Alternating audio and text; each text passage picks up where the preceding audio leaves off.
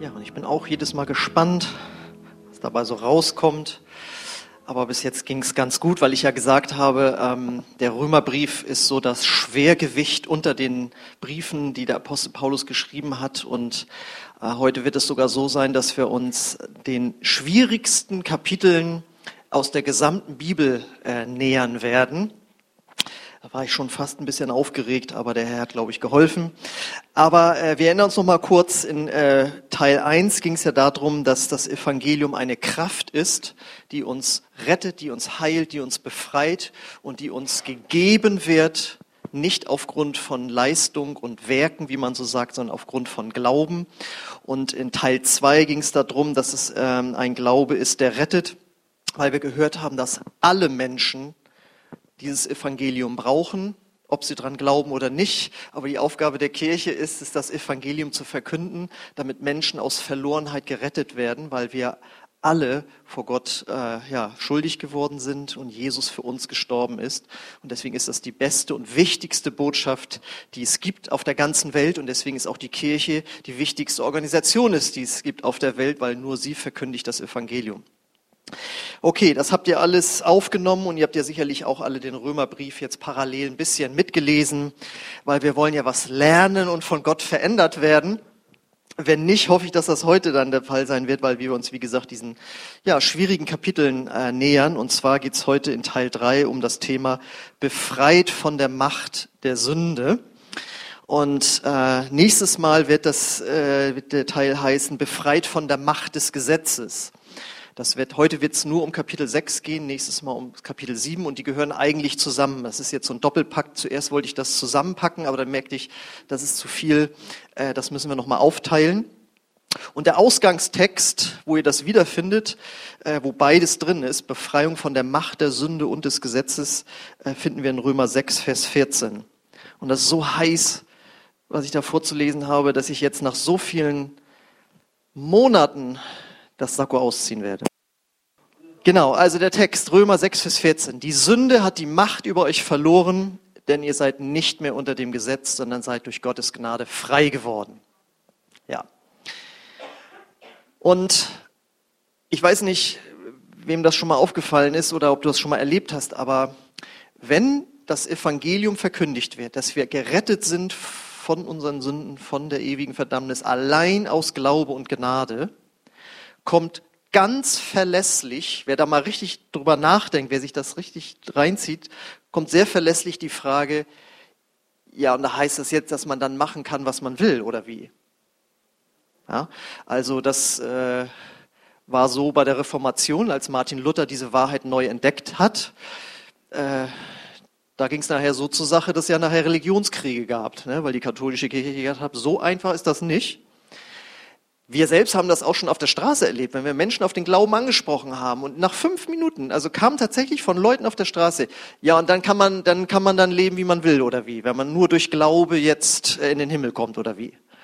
Ja, und das ist eine Frage, die ist 2000 Jahre alt. Genau die gleiche Frage wurde nämlich Paulus auch gestellt, beziehungsweise es wurde ihm unterstellt und äh, er hat zweimal darauf Bezug genommen. Er hat zweimal im Römerbrief darauf eine Antwort gegeben, weil das eben kursierte. Da sind jetzt die Christen, die sagen, man muss sich nicht mehr an, äh, das Gesetz Mose halten. Und man kommt jetzt so mit Gott zusammen, ohne sich dran zu halten, nur durch Glauben. Und dann kann man ja machen, was man will, wenn man das nicht mehr muss. Und Paulus hat diese Frage, wie gesagt, zweimal beantwortet. Nämlich in Römer 6, 1 bis 2. Heißt das, dass wir da unten. Heißt das, dass wir weiter sündigen sollen, damit Gott Gelegenheit hat, uns noch mehr Gnade zu schenken?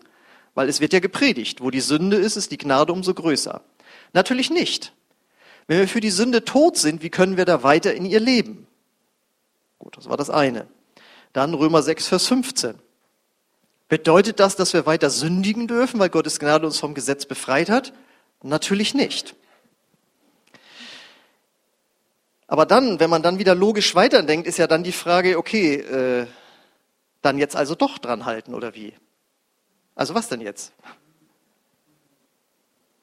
Wo ist denn jetzt dann da doch wieder der Unterschied? Wir hatten doch jetzt gelernt, die ganzen Weltreligionen lehren, streng dich an, dann kommst du zu deiner Gottheit. Jetzt heißt es, du brauchst nur an Jesus glauben und dich quasi nicht an die Gebote halten, aber jetzt dann doch wieder. Und da kommen manche Christen so durcheinander, dass sie unter ihrem Glauben regelrecht leiden, weil sie das nicht verstanden haben. Einerseits hören sie und glauben sie, sie sind gerettet allein durch Glaube, aber andererseits fühlen sie sich dann doch wieder unter Druck, etwas leisten zu müssen. Und um das so ein bisschen jetzt aufzulösen, wie das sich verhält, wie das gemeint sein kann, ähm, habe ich mir mal folgenden Vergleich ausgedacht.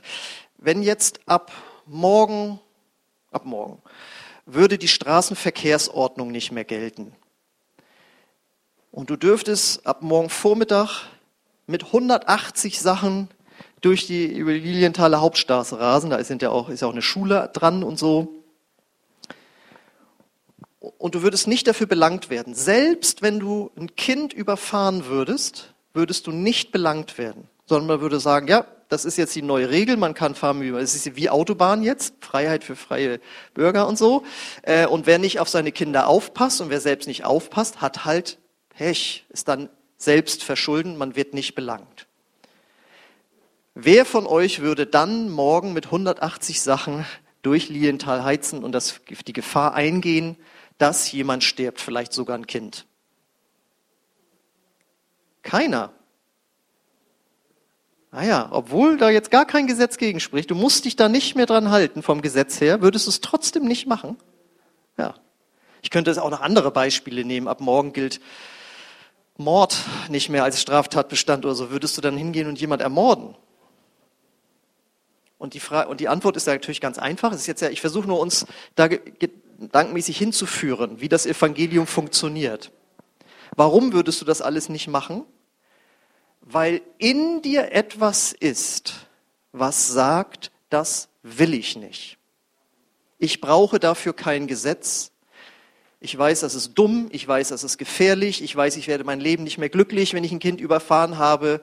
Ich will es nicht. Ich dürfte es, aber ich will es nicht. Das müssen wir mal im Hinterkopf behalten. Da gehen wir in diese richtige Richtung. Und so sagt nämlich Paulus und das Evangelium, dass wenn wir zu Jesus kommen und anfangen an Jesus zu glauben, und zwar eben haben wir ja gelernt, nicht nur, dass es ihn gibt und gegeben hat, sondern dass er von den Toten auferstanden ist, dass er jetzt lebt und dass er in unser Herz kommen kann und will und das dann auch tut, das ist Glaube, eine Beziehung zu Gott einzugehen, dann sagt er, passiert in dir etwas, dass du nicht mehr sündigen willst. Das ist dann das Wunder. Du willst es nicht mehr. Und jetzt kommt die krasse Botschaft von heute. Und Gott gibt dir sogar die Kraft, dass du es auch nicht mehr musst. Und damit das überhaupt möglich wird, überhaupt denkbar wird. Ich meine, jeder von uns hat ja schon mal versucht, ein guter Mensch zu werden. Jetzt strenge ich mich an, jetzt werde ich nicht mehr rumschreien, ich werde nicht mehr keine Notlügen benutzen, ich werde alles machen, ja, und in der Familie ist das ja besonders schwierig, da sind so viele unterschiedliche Charaktere, man kann aus der Haut fahren und alles Mögliche. Wenn du das aus eigener Kraft versuchst, du wirst gemerkt haben, das kriegst du nicht hin. Und deswegen kommt Paulus jetzt mit einer Offenbarung, die man nur aus der Bibel bekommen kann. Er sagt, wenn wir zu Jesus kommen, ihm unsere Schuld bekennen, ihn in unser Herz einladen, dann erleben wir etwas, nämlich, dass wir für die Sünde tot sind. Und für diesen Begriff Sünde hatten wir beim letzten Mal ja auch äh, schon mal so definiert, ja, alles, was mit Übertretung von Gottes Geboten zu tun hat, alles, was in Gottes Augen nicht in Ordnung ist, was für uns nicht in Ordnung ist, was andere Menschen verletzt, alles, was irgendwie Schaden in unser Leben und auch von anderen bringt. Das ist eben Sünde. Und da sagt er im Römer 6, Kapitel 6, äh, Vers 6 bis 7, unser früheres Leben wurde mit Christus gekreuzigt, damit die Sünde in unserem Leben ihre Macht verliert. Nun sind wir keine Sklaven der Sünde mehr. Denn als wir mit Christus starben, wurden wir von der Macht der Sünde befreit. Und das ist eben eine Sache, das kann man nur durch Offenbarung verstehen. Einmal brauchen wir dazu die Bibel, sonst wüssten wir das, da wissen wir da gar nichts von, denn keiner von uns war vor 2000 Jahren dabei, als Jesus gestorben ist. Und, wenn wir mal recht überlegen, auch die, die damals gelebt haben, da hing nur Jesus am Kreuz. Wie kann es bitte sein, dass wir mit ihm gekreuzigt sind? Das geht doch gar nicht. Dazu braucht es eine Offenbarung von Gott. Und wir müssen uns auch noch mal jetzt die Frage stellen, wir hatten letztes Mal von den Sünden gehört, was ist jetzt die Sünde? Wir sind keine Sklaven der Sünde mehr, damit die Sünde in unserem Leben ihre Macht verliert. Was bedeutet das? Die Sünde im, in der Einzahl Singular ist etwas anderes als die Sünden in der Mehrzahl Plural.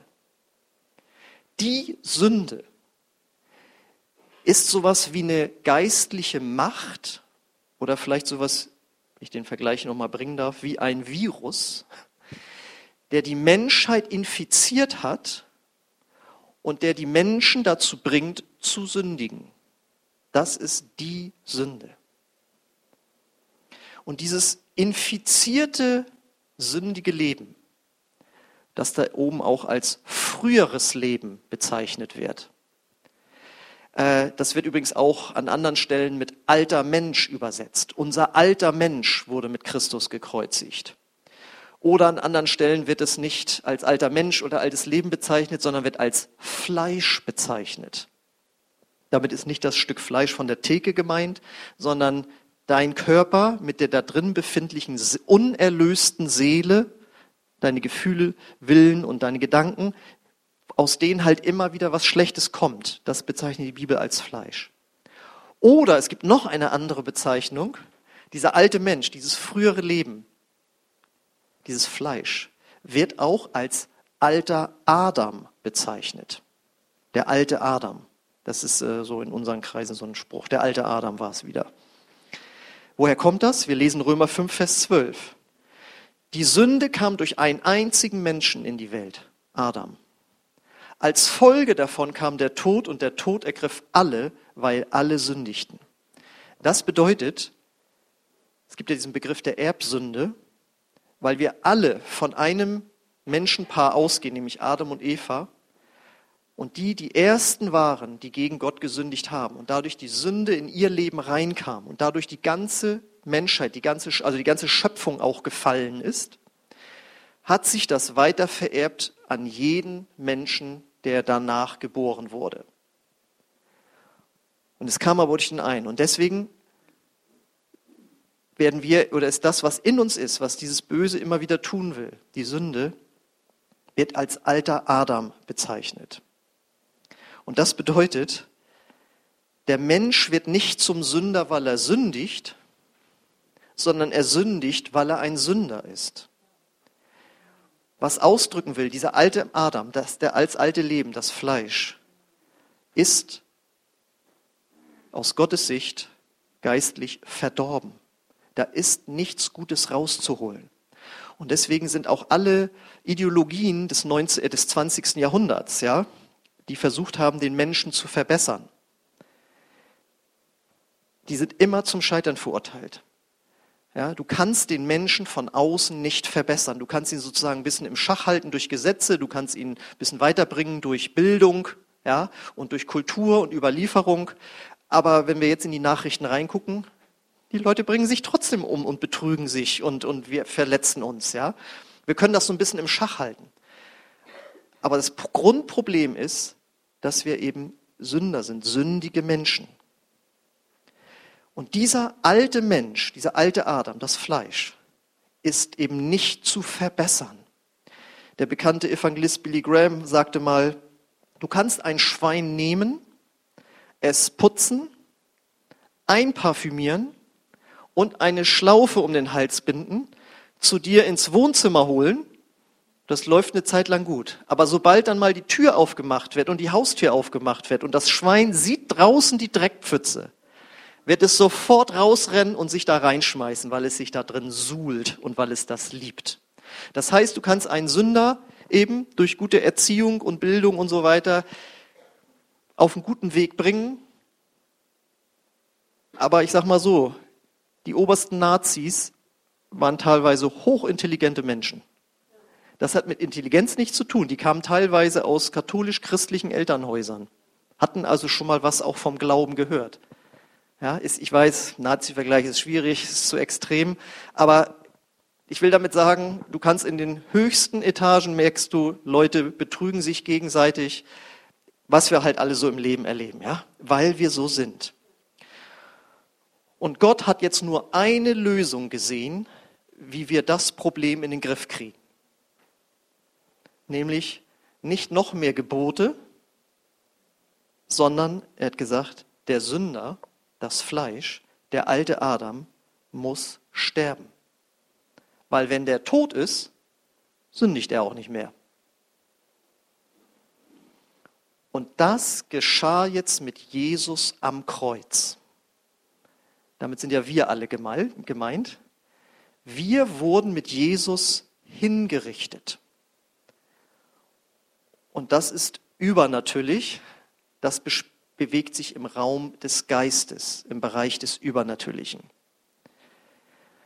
Und die Frage ist jetzt ja, und das soll jetzt einen Einfluss haben auf mich?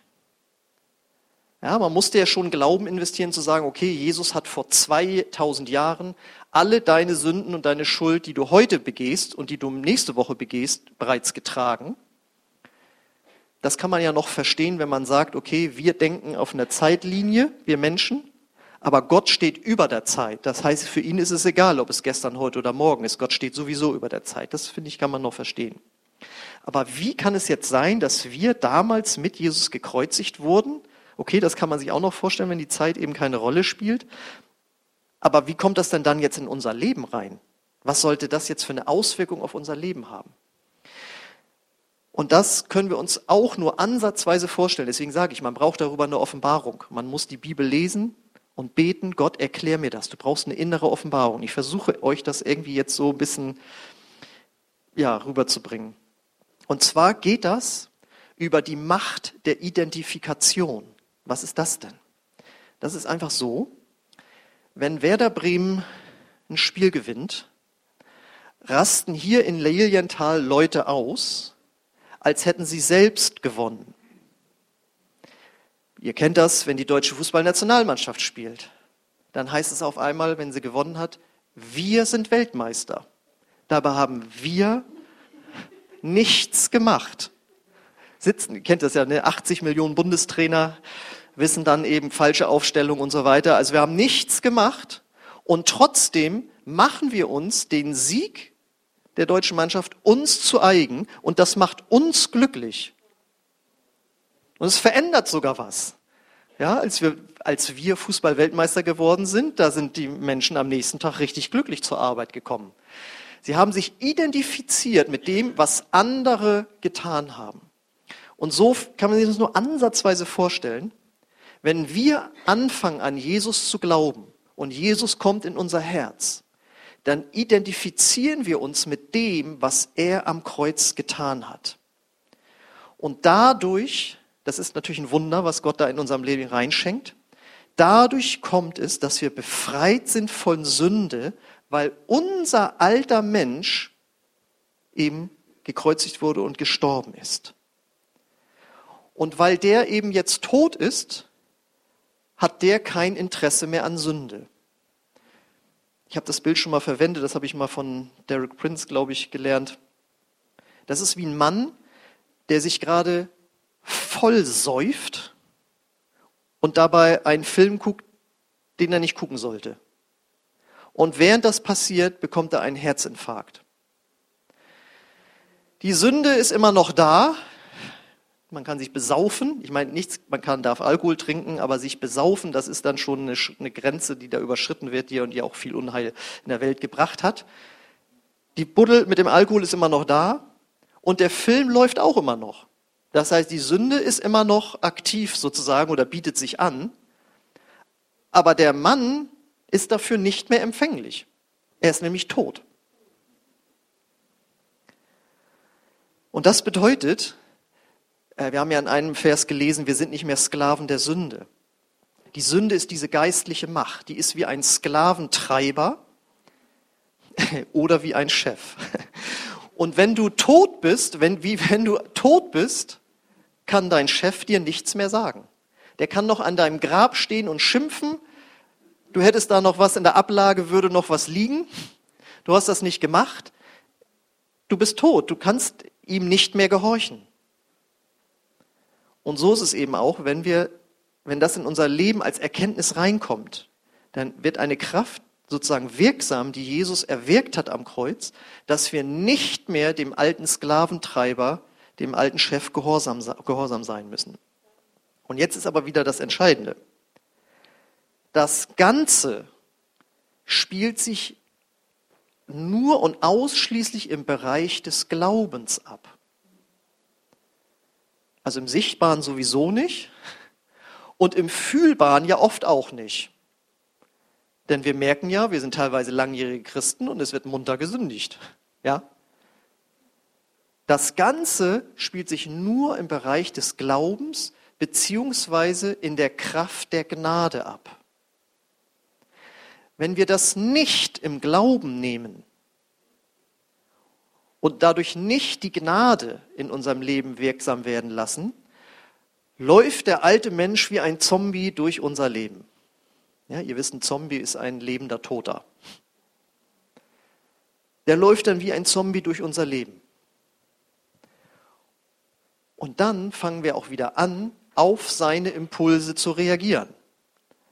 Ich habe jetzt Bock auf das, das lassen wir uns nicht bieten. Jetzt machen wir das, obwohl wir wissen, es ist nicht gut für uns.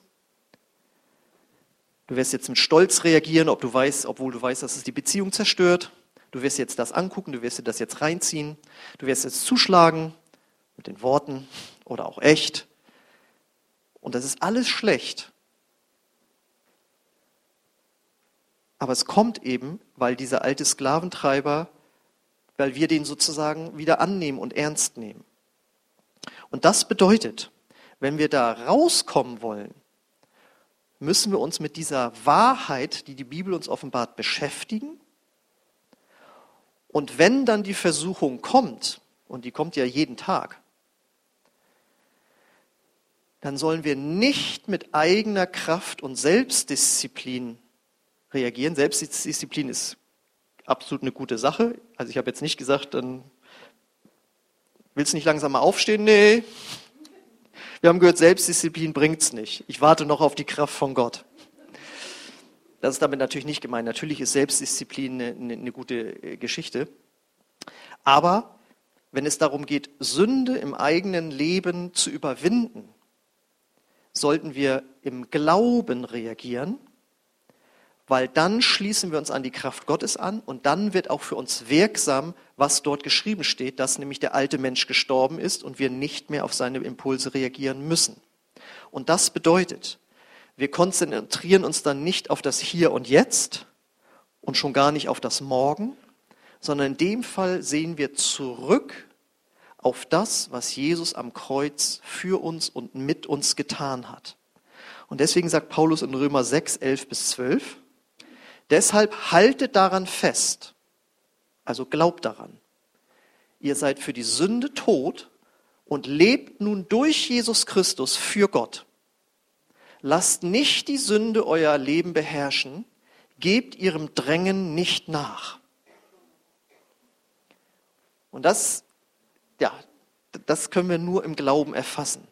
Aber im Grunde genommen ist das haargenau die gleiche Wahrheit, die wir in den Heilungsgottesdiensten verkündigen. Da sagen wir ja auch, deine Heilung liegt nicht in der Zukunft, sondern die wurde in der Vergangenheit von Jesus am Kreuz getragen. Und diese Heilung kann für dich wirksam werden, wenn du dich damit beschäftigst, das in dein Herz fallen lässt. Und ich kann jetzt keine Heilungspredigt nochmal halten, das wisst ihr ja, äh, sondern es geht darum, dass wir zurückschauen, dass wir geheilt wurden. Und hier geht es eben auch darüber, wir wurden in der Vergangenheit befreit von der Macht der Sünde. Und jetzt versteht ihr langsam, warum wir eine Offenbarung glauben, brauchen. Das ist etwas, was Gott uns mit, von der Bibel her erklären muss. Deswegen, ich würde dir sehr raten, wenn es irgendetwas gibt in deinem Leben, was dich stört, was eben auch mit Sünde zu tun hat, dann beschäftige dich mit diesen Wahrheiten, mit diesen Bibelversen, lese da drin. Also für mich war das jetzt ein Obersegen natürlich, dass ich aus beruflichen Gründen, äh, ich habe die letzten Tage nur noch immer die gleichen Kapitel gelesen, immer wieder Römer 6 und 7, kriege ich das in eine Predigt rein. Äh, habe ich das da drin? Muss das noch mit rein? Und immer und dann liest du es ja immer wieder und du, du kommst immer mehr in dieses Denken rein, das Paulus hat. Und das ist dann eben der Schlüssel. Und dann können wir folgendermaßen beten, wenn die Versuchung kommt. Das ist jetzt ein Beispiel. Dieses akute Verlangen zu sündigen wurde mit meinem alten Menschen gekreuzigt. Ich muss das nicht mehr tun. Deine Kraft und Gnade befähigen mich jetzt anders zu reagieren. Das wäre jetzt mal so ein, so ein Beispielgebet. Und bitte versteht mich nicht falsch. Also wenn das jetzt alles so einfach wäre, dass man nur diese zwei Sätze betet und ab dann gibt es keine Ehestreitigkeiten mehr und äh, nichts so, das ist das, der lebenslange Prozess des Christseins, dass wir das immer mehr verewigen, ver, äh, verinnerlichen und dass wir drei Schritte vorausgehen, zwei zurück, ist immer noch einer gewonnen. Ja? Und ich weiß, manchmal geht es auch vier Schritte zurück, aber dann ist Gottes Gnade ruft dich, komm, kommen wir, wir gehen wieder auf Null zurück und wir gehen wieder weiter. Ja? Und da ist das Problem bei manchen Christen, die steigen dann aus. Ich habe so oft versucht, aus eigener Kraft, und jetzt mag ich nicht mehr. Aber Gott sagt, es war nie das Ziel, dass du es aus eigener Kraft machst, sondern dass du es in der Kraft, in meiner Kraft, in der Kraft der Gnade machst. Und es ist nochmal jetzt auch nochmal zur Ermutigung wieder, die gute Nachricht ist, du hast ein neues Leben in dir, das wie ein, wenn man das noch sagen darf heute, ist wie ein Atomkraftwerk. Ja? Also es ist also bloß ohne Endlagerproblem. äh, und es kann auch kein Supergau passieren, sondern da ist eine, eine mega Kraft in dir. Und du kannst lernen, durch Glauben dich daran anzuschließen. Und das lesen wir nämlich in Römer 6, Vers 4. Denn durch die Taufe sind wir mit Christus gestorben und begraben. Also damit ist gemeint, die Taufe symbolisiert das. Wenn wir unter Wasser sind, wir sind tot. Und genauso wie Christus durch die herrliche Macht des Vaters von den Toten auferstanden ist, so können auch wir jetzt ein neues Leben führen, weil wenn wir wieder rauskommen aus dem Wasser, symbolisiert das, dass wir auch auferstanden sind und dass diese Auferstehungskraft jetzt in uns ist. Das heißt, Jesus lebt durch seinen Heiligen Geist in dir. Du bist innerlich ein neuer Mensch geworden. Deswegen ist es ja auch so krass, dass Paulus schreibt, ich schreibe an alle Heiligen in Rom oder an die Heiligen in Ephesus oder Korinther, wo immer das verwendet. Auf einmal sind wir Heilige. Normalerweise müsst ihr schreiben, ich schreibe, schreibe an die alten, verrotteten Sünder aus Rom. Das wäre ja keine gute Botschaft, weil die frohe Botschaft ist ja die, wir sind Heilige, weil wir innerlich neu geboren wurden, weil diese Kraft in uns ist. Aber, das sagt die Bibel auch, und das ist auch die Erfahrung von uns, der alte Mensch, also Luther hat das, glaube ich, mal so gesagt, der alte Mensch ist ersäuft, aber das Ding kann schwimmen. Irgendwie so, weißt du, ne? Oder deswegen da mein Vergleich mit dem Zombie. Eigentlich ist er tot, aber wenn wir uns dem nicht im Glauben nähern, dann, ihr kennt das nur aus dem Otto-Film, wo dann die Hand aus dem, aus dem Grab rauskommt und dann kommt Heino und spielt da mit den Zombies, ist egal. Auf jeden Fall, das fand Heino übrigens nicht witzig damals. Er war echt vergrätzt. Ne? Aber ich will damit sagen, das ist ja auch, das ist ja auch ganz klar. Wir alle erleben das, dass wir sündigen. Das ist nicht äh, zu leugnen. Aber wir werden auch immer wieder krank. Ja, das kommt ja auch immer wieder vor. Und Gott sagt, aber ich habe hier etwas für dich bereitet. Das ist sogar schon in dir.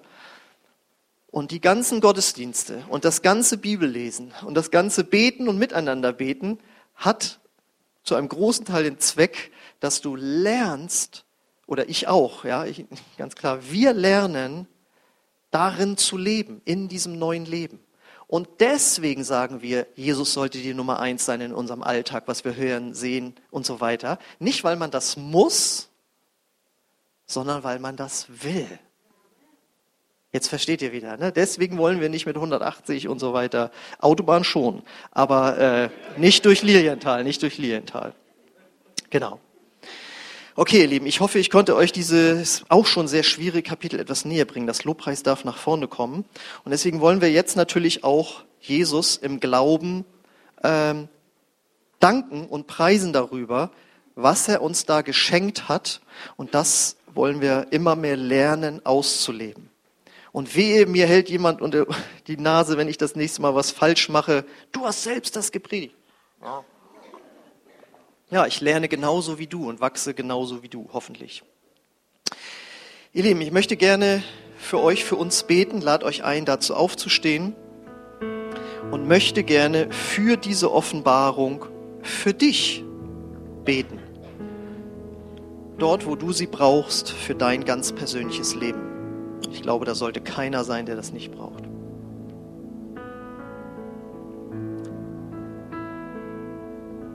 Vater im Himmel, ich danke dir für dein Wort und ich danke dir für diese Offenbarung, die du uns schenkst durch die Bibel. Und ich danke dir, Jesus, dass es Wahrheit ist, was wir dort lesen. Du bist wirklich für unsere Schuld gestorben und wir sind wirklich mit dir gekreuzigt worden.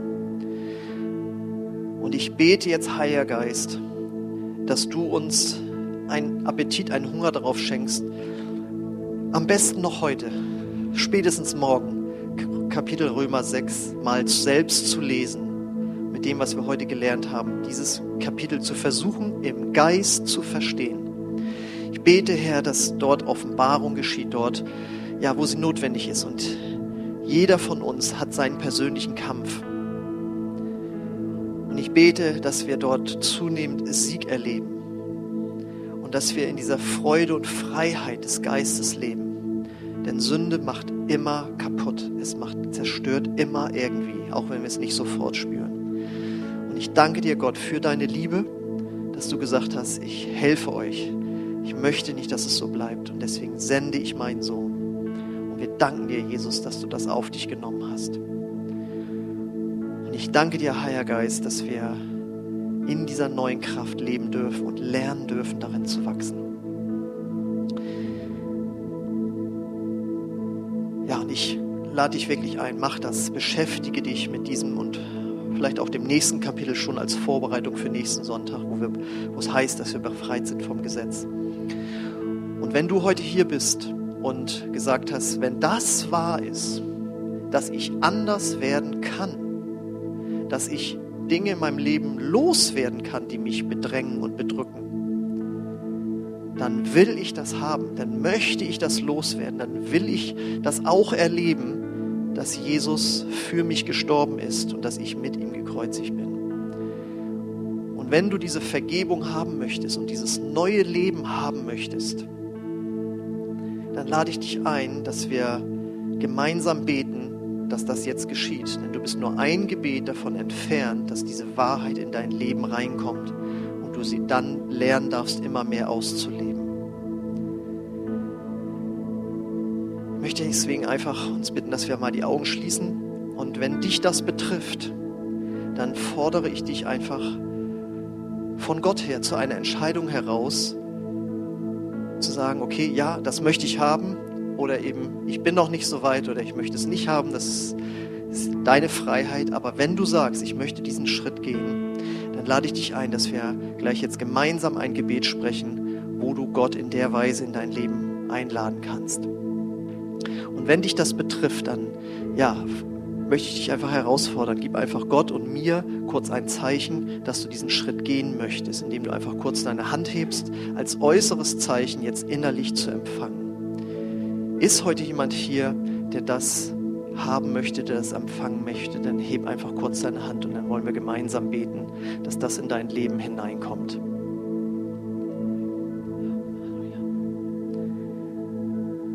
Okay, und ich möchte gerne das Satz für Satz vorbeten und dann wird Jesus sein Werk in euch tun. Jesus, ich komme jetzt zu dir ich gebe dir mein ganzes Leben.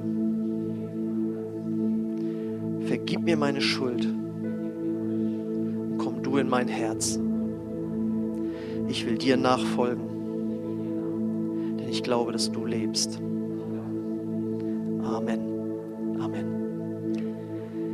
Wenn du diesen Schritt das erste Mal jetzt gegangen bist oder mitgebetet hast, dann lade ich dich ein, nach dem Gottesdienst kurz zu mir nach vorne zu kommen. Dann erkläre ich dir, welche Schritte du als nächstes gehen kannst, als neugeborener Christ. Und wir wollen jetzt einfach Gott nochmal danken dafür, für das, was er uns geschenkt hat und was wir entdecken dürfen.